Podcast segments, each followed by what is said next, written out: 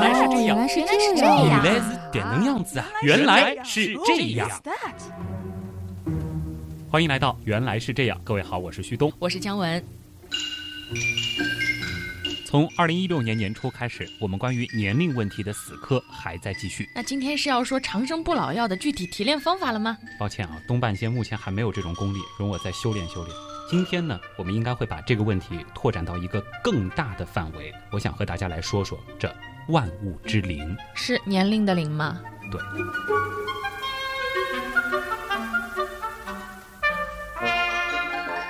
姜文，我问你一个我在极客秀当中经常会提的问题啊，就是如果让你给“年龄”这个词语设计一个 logo，你觉得用什么东西比较合适？嗯，估计我想想啊，年轮吧。年轮，嗯开始以为你会想皱纹呢。才不是呢。那当然，年轮还真的是比较合适的一个选项。嗯那么我们今天呢，就从年轮说起。我记得小学的自然课里呢，似乎就说过和年轮有关的知识。那么姜文同学作为一个拥有小学学历很多年的好学生，说说当时是怎么说的？别开玩笑，什么小学学历不用那么高大上，好不好？这个知识我在攻读幼儿园的时候就已经接触过了。哇，太霸气了！快给大家讲讲。好的，旭东小朋友，你听好了啊。嗯，我们把树干切开之后呢，所看见的一圈一圈的东西啊，就叫做年轮。哦，那么它呢是代表了树木的成长，年龄越大的树木啊，出现年轮就越多。原来呢，树木每年春夏都生出许多的新细胞，那么这些细胞啊个儿大，形成的木质呢显得疏松，颜色也比较浅。进入秋天之后呢，天气由暖变冷，雨水就相应的减少。嗯那么这个时候啊，细胞分裂的速度就变慢了。那么它分裂出的细胞的个子就比较小，颜色深，而且质地也比较细密。嗯，由于木质的疏密不同呢，颜色的深浅也不同，这个懂吧？懂。那么就会形成一圈清晰的年轮，哇，年复一年啊，这个年轮就不断的增多了。原来是这样。嗯，就是这样。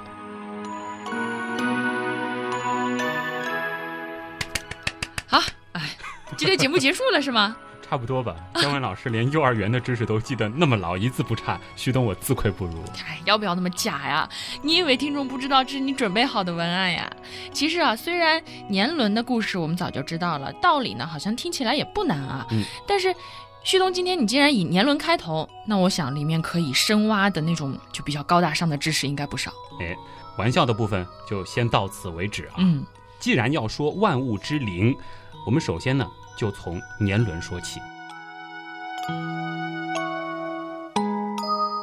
其实，在很小的时候，我们基本都学习过年轮的知识，而年轮这种现象呢，的确也是记录时间的一个极好的天然素材。木匠从久远的时代开始就知道，在树干里藏着年轮，有了年轮呢，木材上也就出现了那种讨人喜爱的独特纹理。那么，据我们所知，亚里士多德的同事就曾经提到过年轮。不过呢，到达芬奇的时候，才第一次提出年轮是每年增加一圈的。哎，那这个年轮形成的原理真的是像我刚才说的那样吗？呃，基本上差不多啊。年轮呢是由于温度变化引起的植物茎分生层分生速度的变化。春回大地的时候，气温升高，紧挨着树皮里面的细胞就开始分裂。分裂之后的细胞呢，大而壁厚，颜色呢比较的鲜嫩。科学家呢把它叫做早期木。当气温渐渐降低之后，细胞生长缓慢，壁呢也会显得更加的厚，体积会缩小，颜色呢就会变深。这个时候呢就被叫做后期木。那么树干里的深色年轮就是由后期木形成的。哎呀，我的妈呀！这个早期木、后期木这种名词一出来啊，这个问题瞬间就不那么幼儿园了，我小学学历也跟不上了。嗯，其实啊，关于树木年轮的学问啊，不仅仅是不那么简单而已。它其实是有一个专门的学科，叫做树轮年代学，也可以叫它树木年轮学，或者是树轮学。好专业，对，这是一个通过对树木年轮进行科学分析而测定年代的方法。这门学科呢是二十世纪上半叶由亚利桑那大学的教授 A.E. 道格拉斯创立并且发展起来的。随着树轮学的发展，现在呢已经有树轮考古学、数轮气候学、数轮生态学、数轮水文学、数轮地貌学、数轮冰川学、数轮火山学，甚至数轮化学、数轮火灾学、数轮灾害学等等一系列的分支学科了。那么光说数轮的话，我感觉起码咱们半年原样的选题都有了。嗯，那接下来半年就做这个吧。大家可以投票啊。哇，真的是小看年轮了，就觉得这个树木的年轮就像大自然的书记员一样。你刚刚报了那么一大堆，太多太多的秘密都用这种方式帮我们记录下来了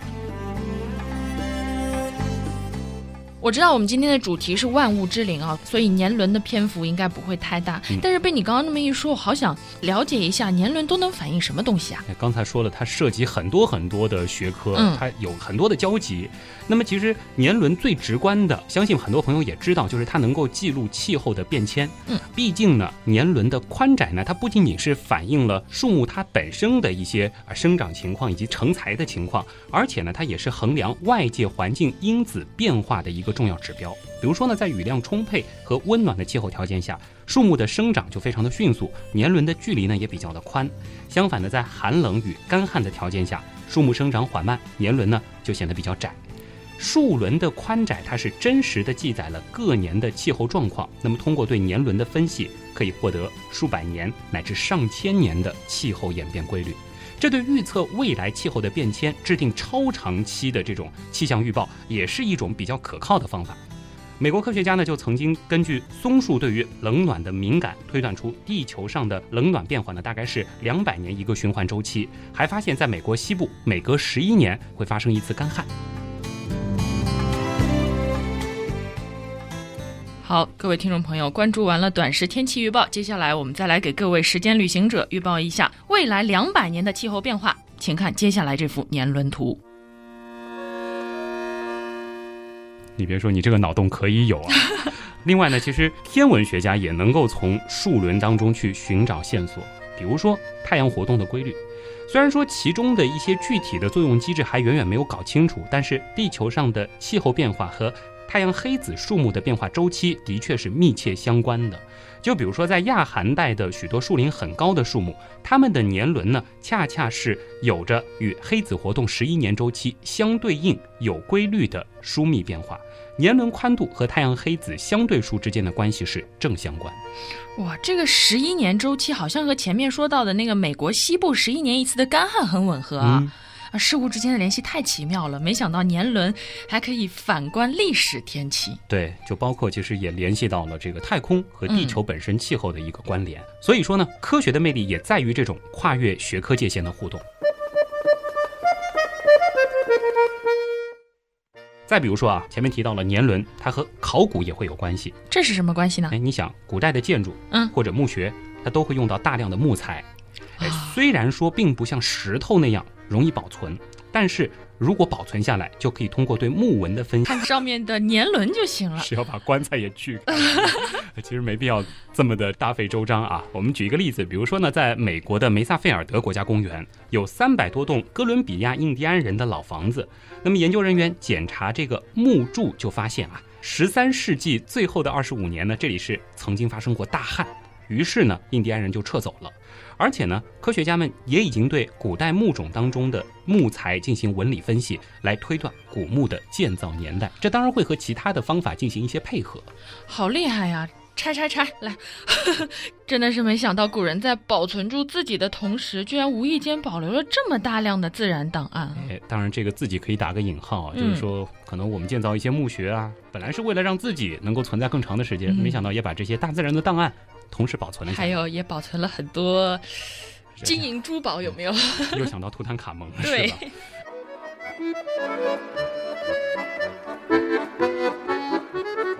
另外一个很重要的问题呢，其实是和环境保护有关的。由于几个世纪以来不断燃烧煤和石油，大气层当中的二氧化碳是大量的蓄积，从而就造成了未来地球的气温升高，可能呢会造成这样一种趋势。嗯，那么。根据年轮气象关系学的一些统计数据，他们现在呢其实已经比较精确的推测，大约是从公元一千七百年开始到现在的一个比较详细的数据情况了。那么这样的话呢，其实对于整个气候变化趋势的研究就有了一个比较精确的参考。而且，一七零零年这个年代会比人类大量开始燃烧煤和石油的这种产业革命发生的时期还要早得多。那么，引用一下一位相关的科学家他的说法：如果说没有像年轮这样的数据，大气层科学家想要确切的去知道地球渐渐变暖的趋势，恐怕还得用十到二十年的时间去仔细的观察气温和二氧化碳。那么到那时，恐怕就为时过晚了。伟大的年轮，给他颁个奖吧。嗯，又比如说火山喷发。地震，包括我们前面提到的环境污染等等，它的确是会影响到年轮的形态，而这些呢，又会以各种各样的形式记录在年轮当中。那么这些真实的数据信息对科学而言非常的重要。我忽然想到一个问题，你前面说到这个树木的年轮和气候的变化是密切相关的。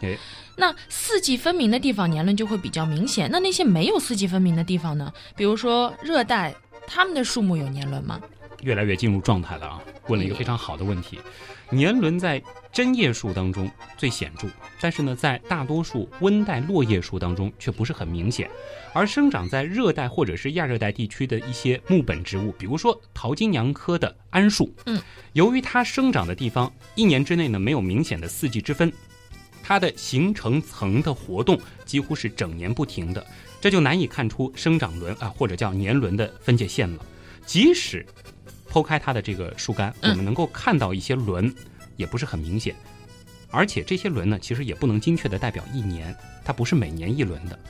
当然了，有些树种的木材，我们也可以借助于显微化学的方法来辨认。它这个生长轮的界限哦，那在这种地方好像要通过年轮去判断一些这里以前的历史的气温啊什么就比较难了吧？相对会难一些，所以你会看到，就是我们的这个研究，包括我们等会儿会说下去的一些地方，往往会在这个四季变化特别分明的寒带或者是这个温带的一些地区，能够得到一些非常直观的数据。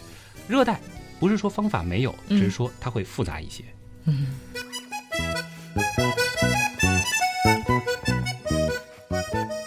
那补充一个可能很多朋友都知道的知识啊，就是说靠年轮去辨别方向。啊，还能这样吗？嗯，不知道吗？我不知道，有很多指南的方法。怎样要把一棵树切开，然后对着哪个方向看一看？森林当中其实有的时候会遇到一些木桩嘛，嗯，对吧？嗯，其实通过这个东西是可以用来辨别方向的啊。因为在树木生长的过程当中，其实我们前面提到它和温度的变化是有关系的。对。那么向阳的一面呢，它受的阳光就会比较的多，形成层原始细胞分裂也会比较的迅速。那么它的这个镜像生长就会加快。结果呢，茎干向阳面的年轮它就会比较宽，嗯。而背阴的一面年轮呢，则会明显的狭窄。这个道理反过来推测就知道了啊。于是乎呢，如果你在北半球的话，年轮宽的地方它通常指南。南半球年轮宽的地方，它通常指北。哇，好机智啊！不过我们还是得要先弄明白自己到底是在南半球还是北半球。这个其实也不难，而且方法呢，其实有很多，以后再和大家聊。哎呦，又挖坑。那话说今天的题目叫万物之灵啊，现在说完了树木的年龄，还有其他的呢？比如说花花草草啊，他们通过什么来判断年龄啊？我估计呢，你想说的是木本植物。相对的草本植物，对呀。而草本植物当中呢，其实是分一年生、二年生和多年生的。那么指的就是它们能活几年。一年生草本植物的年龄其实没有判断的必要。也是哦，反正也活不过一年。对，好残忍。那么二年生草本呢，并非是指能活两年，而是说它们从播种、开花、死亡，一共是跨越两个年头。第一年呢，它们只进行营养生长。然后呢，必须经过冬季的低温，第二年呢才开花结实，一直到死亡。啊，比如说冬小麦、甜菜、蚕豆、石竹、虞美人等等，都算是二年生草本。哎，原来植物界也玩虚岁啊！对，其实呢，我们真正需要用来判断年龄的是多年生草本，指的呢就是能活两年以上的草本植物。有些植物呢，它的地下部分为多年生，而地上部分呢是每年死亡，待到第二年的春季又从地下部分长出新枝，开花结实。比如说藕、洋葱、玉、甘薯、大丽菊等等啊。嗯，大部分都是好吃的。另外呢，还有一些植物的地上和地下部分，它都是多年生的。经过开花结实之后呢，地上部分仍然不会枯死，并且是能够多次的结实啊。比如说万年青、麦门冬等等。嗯，那没有年轮，我们怎么才能判断它们的年龄啊？哎，可能你也是观察过啊，这把草折断，你根本找不到它的这个年轮嘛，对吧？根本没有。对，想要精确知道它们的年龄，其实相比于木本来说是并不容易的。不过呢，因为一年一年的持续生长，这些植物地下的根或茎，往往是渐渐的会肥大起来啊，有的时候呢还会分支，这就给我们提供了识别它们年龄的一个依据。我们可以从它的地下部分分支的多少、茎或者是根的大小、长短、粗细来推测它的年龄。哎呀，还要把它地下的那些也挖出来啊！我觉得我们还是不要操心这些花花草草了，别到时候打听个年龄，弄不好把人家给寿终正寝了也不太好。补充一下，草本和木本呢，其实并非是植物科学分类当中的一个单元。草本植物当中，一年生、二年生和多年生的习性呢，有的时候也会随着地理纬度以及栽培习惯的改变而变异。哎，比如说，小麦和大麦在秋播的时候呢，就是二年生草本；到了春播的时候呢，则成为一年生草本。啊，又比如说，棉花以及蓖麻在江浙一带是一年生的草本，到了低纬度的南方呢，就可以长成多年生的草本。哦，好吧，植物的年龄问题先研究到这儿吧。那我们下面说说比较好玩的动物吧。我有的时候会在一些报道当中看到介绍一些动物寿星。那我想，如果是动物园养的，好说啊，毕竟有人帮忙一直数着。嗯，那如果是野生动物呢？而且又是寿命特别长的那种，我们又凭什么能知道它非常确切的年龄呢？哎，而且会有一些年纪是超过一百的，难道说有种科学家族世代相传，就是为了定期去记录这些动物的年龄吗？说不定可能真的会有这种科学家族啊！这其实是一个很好的脑洞。嗯，其实呢，那种非常精确的野生动物寿星，它们的年龄往往是什么动物呢？比如说像是蛤蜊，或者说是鱼类，怎么又是好吃的？因为它们的身上啊，也有一种类似于年轮的现象。到这儿呢，我们可以把年轮的概念进一步拓展，叫做生长轮。啊，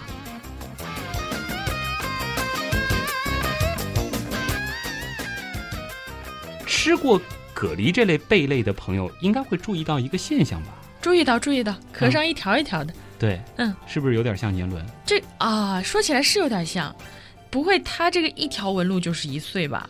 那这样的话，我这一个星期吃海鲜得吃掉多少老寿星啊？好像每一个上面的这纹路都很多啊。对呀、这你当然也不用太担心。像我们这种温带、亚热带以及热带的贝壳呢，啊，它容易受到环境的影响，所以说它的这个生长纹和年这个概念，它其实是对不上的。哦，还好还好，一年可能会长好多道，但是到了极地呀、就没有问题了。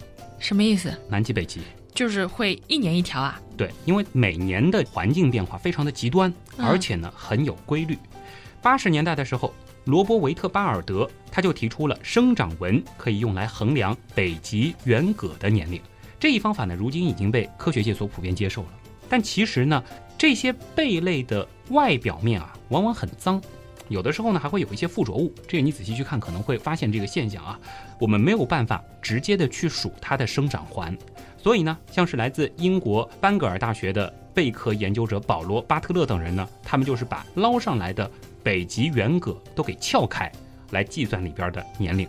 于是乎呢，就有了几年前非常轰动的一件事儿。难不成是科学家们边吃海鲜边有了什么重大发现吗？你想的倒是挺美的啊科学研究其实还是比较艰苦的。事情是这样的，大约在十年之前，咱们刚才提到的那个英国团队呢，在一只北极圆蛤的身上是数出了四百多个生长纹，也就是说，它出生的时候，中国还在明朝呢。哇，不知道它好不好吃？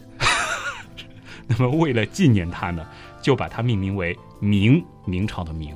为什么你会用“纪念”这个词啊？难不成这个来自明朝的老寿星现在已经仙逝了吗？你可能在脑补的是他们吃完了之后发现他是个老寿星吧。啊！虽然说他们不是吃完之后发现这个问题，但的确为了科学，为了能让科学家们数出他的年纪，这个明啊是献出了自己古老的生命。哎呀，明的死因呢，可能就是因为它的这个壳被撬开，为了数这个生长纹嘛。当然，也有另外一个可能，就是说它之前就已经死于被捞上来之后的失水，这种东西其实很怕脱水嘛。对，这里呢其实有点像个悖论啊，因为撬开之前，没有人意识到它活了那么久。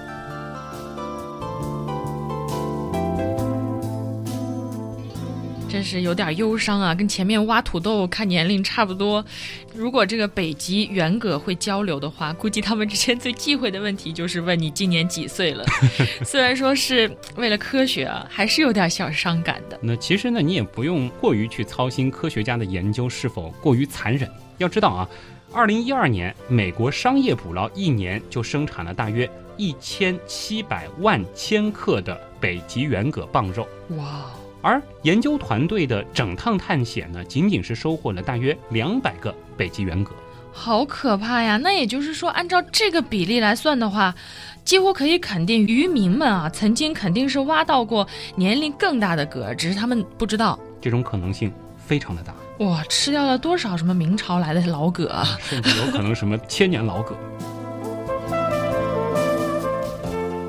但是呢，到目前为止，明呢还是已知的活得最久的动物。在二零零八年发表的论文呢，是认为它活了四百零五至四百十年。因为其实即使说可以靠数文的方式，但有的时候还会有一些误差。嗯，那么到了二零一三年三月，新的论文呢是采用了一种全新的技术方法，把它的寿命是修正为五百零七年。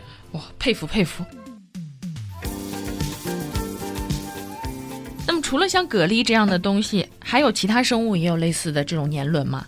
有，其实我前面还顺带提到了鱼，鱼呢其实也是一个生产寿星的家族啊，有很多的鱼，它的这个寿命非常的长，甚至是超过百岁。那么一般的鱼类呢，它的这个年轮会记录在鳞片上，不会是一片鳞片一年吧？如果说你仔细去观察鳞片的话，当然不是所有的鱼啊，有很多的鱼，你会在这个鳞片上看到许多的同心环纹。通常的情况下，一个环纹就代表一年。这个原理呢，其实和树木的年轮有点像。春夏的时候，鱼儿的食物比较的丰富，那水温也比较的高，这是它们生长旺季，长得就比较快。嗯，那么鳞片随之也会长得比较快，于是呢就会产生很亮很宽的同心圆。而这个时候呢，圆和圆之间的距离会比较的远，这个呢是叫下轮。进入秋冬之后，水温逐渐下降，水域当中吃的也比较少了，那么鱼儿长得就慢了。嗯，那么鳞片的生长呢也就随之放慢，会产生那种比较暗、比较窄的同心圆，圆和圆之间的距离呢也会比较的近。不如下次你给我带条鱼来吃，我顺便观察观察。我发现姜文同学串词的主题就是吃啊，这是你一直在诱导我。不过呢，这个鱼类啊，其实是一个庞大的家族，它们所谓的年轮呢，并非都可以在鳞上找到。比如说产于我国东北的大马哈鱼，它的年轮呢是在它的鳃盖骨上；有些鲨鱼呢是可以通过脊柱上的环状生长轮来判断年龄。又比如说大小黄鱼、石斑鱼都挺好吃的啊，嗯这个年轮呢是在它的耳石里。咦，耳石又是什么东东？不是耳屎啊，耳石，石头的石。之前呢，有一个团队是成功鉴定了一条在阿拉斯加捕获的两百岁的石斑鱼。那么，为了鉴定这条鱼的年龄啊，他们这个团队呢就剖开了这条鱼的头骨，哦取 no！出了两块被称为耳石的小耳骨。这个耳石上呢，就有像树木和蛤一样的年轮，可以用来计算鱼类的年龄。那么研究人员呢，还得折断这块小骨头，并且把它放在火焰上炙烤，这样呢才能够清晰的去辨别上面的年轮。哦 我又意识到了，要数这类鱼的年龄，还是有一个前提，就是这条鱼必须是一条死鱼。嗯，科学家也说了，你不想切开鱼头去找鱼骨，那就休想辨别这种鱼的年龄。没有耳石的话呢，其实也很难真实的去判断鱼的实际年纪的，因为鳞片其实还是会有一些误差的。同时呢，还要确保你想鉴定的鱼，它生前是生活在那种温度有起伏的环境当中，因为呢，耳石它只会在夏季生长，而不同季节鱼类的生长状况不同，对应在耳石上就会形成沟壑明显的年轮。那么通常认为，热带鱼类它的这个生活环境在一年当中的变化是比较小的，所以呢年轮就不太明显。当然了，也有研究是表明啊，热带水域的旱季和雨季变化，同样可以使得一些热带鱼类的耳石上出现年轮，只是不太明显。哦，那这样说起来，这个鱼的耳石好像和树轮的确是很像的。嗯，那除了蛤和鱼之外，其他动物呢？它们也会有轮可数吗？科学家呢通过切开龙虾的眼柄和胃膜，并且是做成切片，也可以在显微镜下观察它们的生长轮。我跟你讲，我都不敢问了。嗯难道就没有一种方法，我们又能数它们的年龄，又能让它们继续活下去吗？啊，其实也是有的啊。比较容易想到的呢是龟或者是鳖的年轮。龟鳖它们背甲上呢，通常只要看一看盾片上的这个环数量有多少，就立即可以知道它们的实际年龄。当然，还是要说，如果气候变化并不是特别明显的话，这个可能还是会有一些误差的。另外呢，享有海底之花美誉的珊瑚，它的年轮呢，则是在表壁上有粗细之分的规则环形条纹，没有一条就是一岁，条纹越多，年龄就越大。其实，在哺乳动物里也会有，比如说长角的牛科家族里，很多动物都可以通过角轮来进行年龄的推测。当然，这个呢推测起来并不是特别的精确，因为这个角轮啊，它并不是严格意义的年轮，嗯，而是母牛每分娩一次就会形成一个角轮，公牛身上呢会比较少的出现。嗯，那要看它生几次。嗯。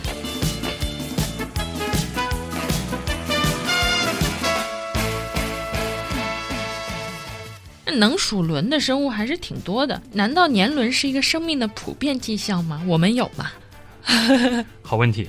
其实呢，判断其他动物的寿命啊，尤其是那些出生在野外的动物，就没那么简单了，因为很多情况是没轮可数的。这里倒是要补充一下啊，前面我们提到了牛科，那么像一些家畜牛、马，它们的年纪呢，其实通过牙齿来推测会更加的简便和方便。有过饲养牛马经验的人呢，看几眼牛马的牙口就能够迅速而准确地说出牛马的岁数，这个误差呢能够精确到一岁左右。而另一种长角的动物，比如说梅花鹿，则可以通过它鹿角的形态分叉来推测它的年纪。那其他的动物呢？其他的野生动物，我们怎么知道它多大了呢？只能说啊，如果说我们把这个动物五花大绑起来，好好的研究，照照 X 光什么的，或者说这个动物它已经去世了，那么我们研究它的这个年龄，这个结论呢，或许会精确一些啊。比如说，科学家们呢可以利用 X 射线在它们的骨骼结构里寻找成长的痕迹，也可以在它们死后通过解剖尸体，并且寻找特定的生物学标记来判断它的寿命。但是如果既没有 X 射线，也没有组织样本，一切呢将变得非常的困难。动物学家们此时就要依赖于肉眼可见的线索，说白了呢，就是靠猜。没错。和牛马一样啊，灵长类动物的年龄呢，也大都体现在牙齿上。咱们也是灵长类嘛，对吧？嗯这包括我们的一些这个猴啊、猩猩啊这样的亲戚，其实靠牙口猜年龄是个好方法。它们身上的某些特征和我们是非常相似的。这除了牙之外，还有，比如说皱纹。啊、那又比如说，在野生的雄性猩猩上啊，动物学家们呢主要会寻找一种叫做面颊垫的东西。那这是什么？这是一种这个海绵组织，只存在于已经性成熟并且占据主导地位的雄性猩猩的面颊两侧。那么随着它逐渐的老去，面颊垫呢会变得松弛。这个其实和人的这个脸颊一样啊，但是呢也并非是百分之百的准确，因为也存在着没有面颊垫的性成熟的雄性猩猩。我我比较喜欢猫啊，猫的年龄怎么算？要判断猫科动物的年龄呢，你就得从它们的毛发开始了。伴随着年龄的增长，它们的毛发呢会变得比较干燥、脆弱，并且发灰。这一点呢，其实同时适用于咱们的家猫和狮子、老虎这样的大猫。那么，随着猫科动物逐渐变老，它们呢会逐渐的疏于打理自己的毛发，毛发的光泽呢也会变得暗淡。确定不是上了年纪发质变差了吗？也是一个原因啊。当然了，其实还有其他能够证明猫科动物年龄的证据，但却并不是那么容易看到。啊，像老虎和狮子这样的食肉动物呢，它行事非常的诡秘，挺聪明的啊。它们不愿意让别的动物看出它们的身上正在发生着什么，所以呢，你是需要将所有的碎片拼凑到一块儿，才能够得到一个粗略的答案。那么这些碎片啊，并不是说把它把它弄碎了啊，咚咚咚咚啊，对，是是是这个说线索啊，包括它的肌肉的张力，它的尾巴与臀部是否搭配得当，其实也是众多的碎片信息之一。看它们的臀部是否丰满，看看它们的肋骨是否明显，再看看它们的步态如何。那么老年猫科动物呢，可能会因为视力下降而步履蹒跚。嗯，他们把自己能够让别人猜到年龄的这些信息都隐藏起来。但是仔细观察呢，还是能粗略的判断的。嗯。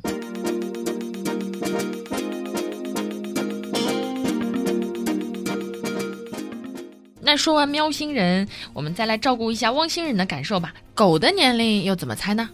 类似的呢，其实判断汪星人的年龄和喵星人是差不多的啊。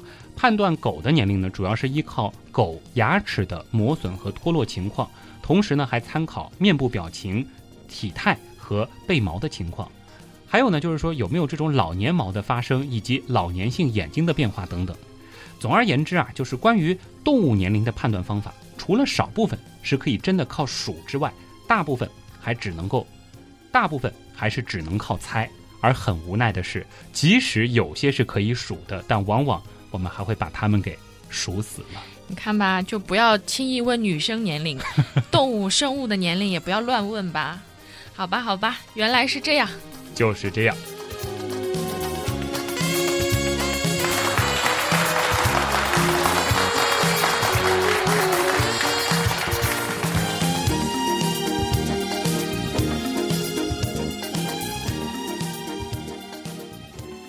旭东，你个标题党！为什么？说好的万物之灵呢？只有动物和植物，这就是万物了吗？基本上囊括了大部分的生物吗？我知道了，你肯定是一次不愿意说太多。你想要做十期吗？是因为这个万物之灵写着写着就发现，光光植物和动物。其实已经省了很多东西了。明明这个是可以分上下集的，我们已经是凑成一期了啊。那么万物之灵这个选题非常的高大上，大家也知道，我们今天只说了植物和动物，嗯，这个坑应该是会填上的啊。那其实除了生物里的植物和动物之外，如果要说万物的话，还有很多的物，很多的年龄，这个坑留给下次再填吧。就是。预知详情，请听下回分解。主要是看了一下今天的这个正片部分，已经三十多分钟了，而且是在有非常详细的文案的情况下。那么，为了保证我们的节目每一期的这个篇幅比较的均衡啊，我们还是得忍痛割爱，故意挖坑。请听下回分解。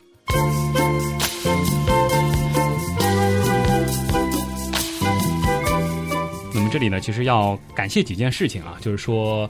我现在手上是收到了若干份热腾腾的文案了啊，来自网友的文案。虽然说万物之灵，包括可能之前的这些年龄系列，还是以我为主在写，但是在这个之后，可能大家就会听到很多期是来自各地网友的这个精彩的作品了。哇，真的吗？好期待哦！希望二零一六年底最精彩的文案也都不是旭东写的。好吧，其实我也衷心的期待这样子的话，其实我可以少熬很多的夜嘛。再次感谢所有给我提供文案以及正在想着帮原来是这样写文案的朋友。而且呢，其实现在特别好的一点是，有一些朋友还会彼此合作，嗯，来完成。那么我们的节目其实也会在大家的这种合力之下变得更加的精彩嘛。有想写文案的朋友呢，可以去关注啊我们的 QQ 群原样刀友会，或者直接加原样文案组，嗯。那么其实这两个社群里面，现在气氛也非常的好，会就很多的这个科学知识进行探讨。有朋友在微博还是给我留言说，原样刀友会的密码是什么呀？是，原来是这样，原来是这样。原样文案组呢是可能需要验证通过，可能会进行一个初步的考察，但是我们真的是欢迎所有想写文案的朋友。我们也希望通过原来是这样的平台，能够成为大家展示自己所学的一个平台。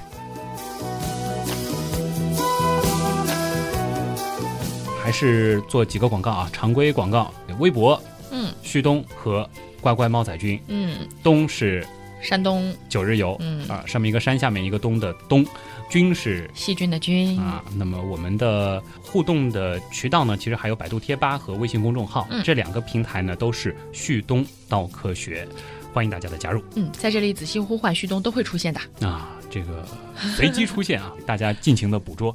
本周的原来是这样，就是这样了。我是旭东，我是姜文，咱们下周再见。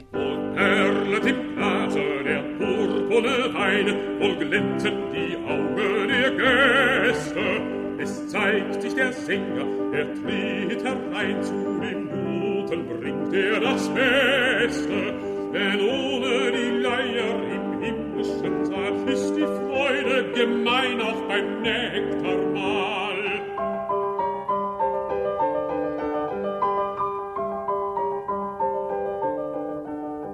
Erst regierte Saturnus schlicht und gerecht, da war es heute wie morgen, da liebten die Hirten ein harmlos Geschlecht,